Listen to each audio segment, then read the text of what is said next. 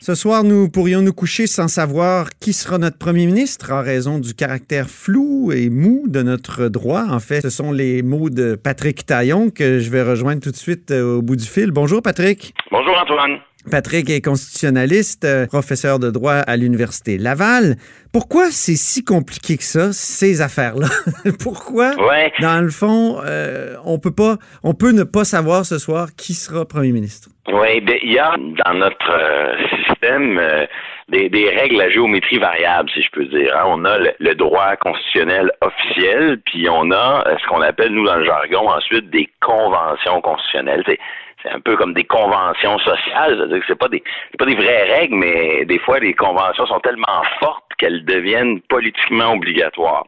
Et, ça, c'est à mes yeux, c'est un des problèmes de la Constitution canadienne, un des nombreux problèmes, c'est que ce qu'on a de, de, plus précieux puis de plus fort, parce qu'on est tous très attachés à ça, c'est-à-dire la démocratie représentative, tout le monde veut que la démocratie représentative fonctionne bien, ben elle n'est pratiquement pas encadrée par le droit constitutionnel officiel. C'est-à-dire que si vous lisez exhaustivement euh, ce soir tout le texte de la Constitution de 1867, tout le texte de 1982, vous trouverez jamais le mot premier ministre. Ouais, c'est comme si euh, on a gardé une constitution un peu désuète. Là, c'est un peu le fonctionnement qu'on connaissait, je dirais, à l'époque euh, des patriotes, c'est-à-dire que la couronne, officiellement dans le texte, c'est-à-dire Julie Payette, son, le représentant de la couronne, là, au poste de gouverneur général, ben, Julie Payette, gouverneur général, le droit dit qu'elle choisit qui elle veut comme premier ministre. Et c'est seulement des usages, des conventions constitutionnelles en place depuis au moins 1848 qui font en sorte que depuis cette, époque-là, ben là, il y a des habitudes qui se sont, qui ont été prises, puis jamais on reviendrait en arrière sur ces habitudes-là.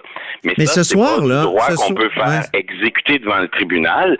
Et comme on l'a vu dans les derniers jours de la campagne, ben, si les acteurs s'entendent pas sur le sens précis de ces usages et de ces conventions, oui. ben là, on entre dans une zone un peu délicate parce qu'on l'a vu, Scheer n'a pas la même conception de ce qui devrait euh, s'appliquer que M. Trudeau. c'est ça. Donc, c'est pour ça que ce soir, il pourrait y avoir deux personnes qui prétendent pouvoir être premier ministre. Oui, en, vérité, durant la campagne, Justin Trudeau est toujours premier ministre. Puis ce soir, il va l'être encore, puis demain matin aussi. Oui, ça c'est clair. Le système repose sur un espèce de, de, sens de l'honneur où, euh, normalement, si le premier ministre qui est en place perd, il reconnaît la défaite dès le soir même, il félicite son adversaire, et là, ils prennent les, dispositions pour que dans les prochaines semaines, il y ait une transition.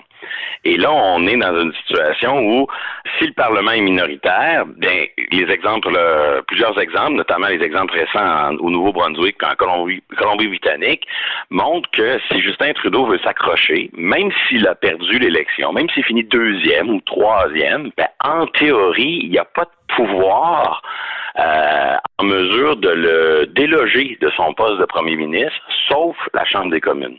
Donc, si ce soir, Justin Trudeau ne veut pas concéder la victoire à Andrew Scheer euh, dans un scénario où il finit deuxième ou troisième, il s'accroche à son poste. Là, il y en a qui vont peut-être dire non, non, euh, Julie Payette pourrait, comme gouverneur général, le, forcer à, démissionner.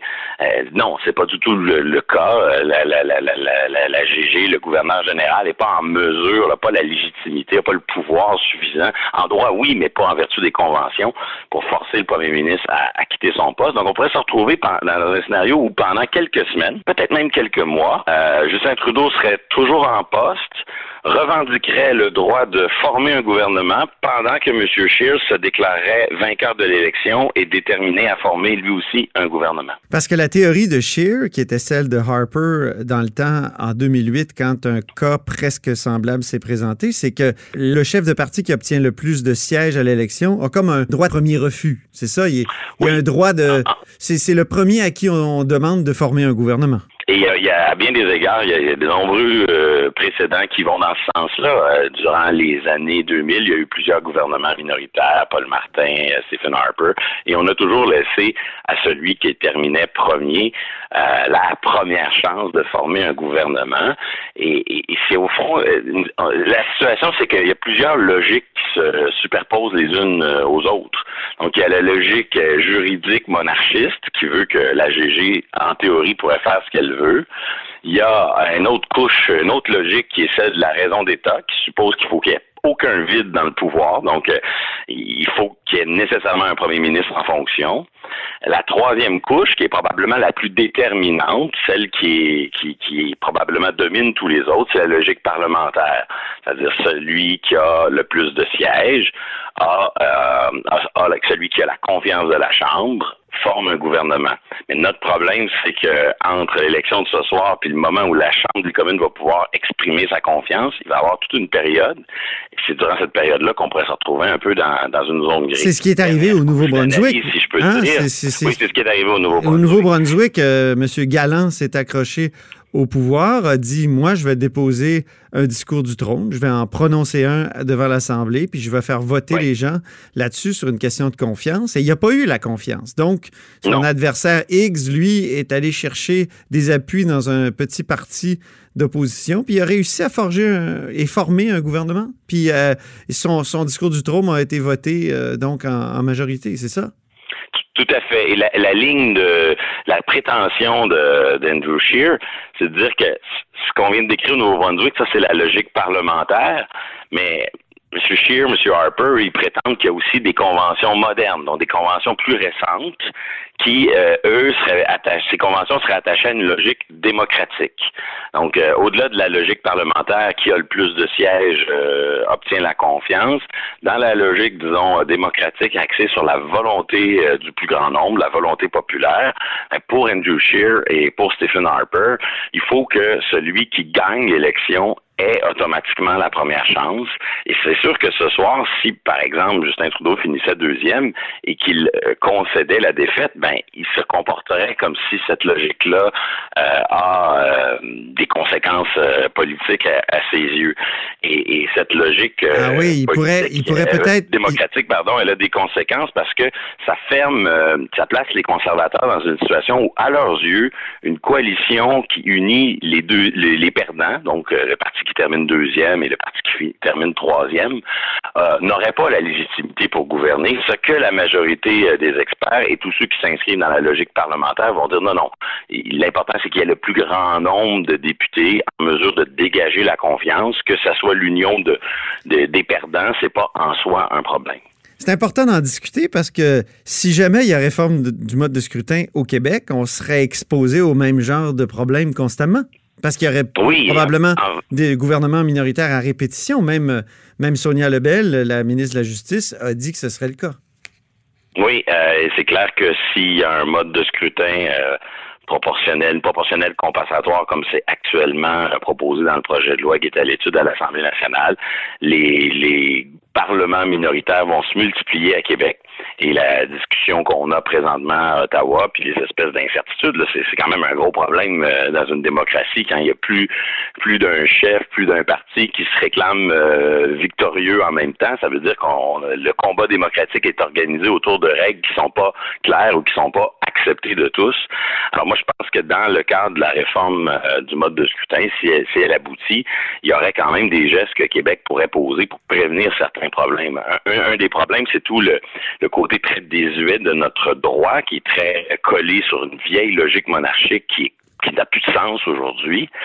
Euh, si on veut clarifier ces règles-là, ben, dès qu'on touche au pouvoir du représentant de Sa Majesté, le lieutenant-gouverneur ou le gouverneur général, on est obligé d'aller dans l'amendement constitutionnel compliqué avec l'accord de toutes les provinces. C'est pour ça que souvent personne ne veut toucher à ça.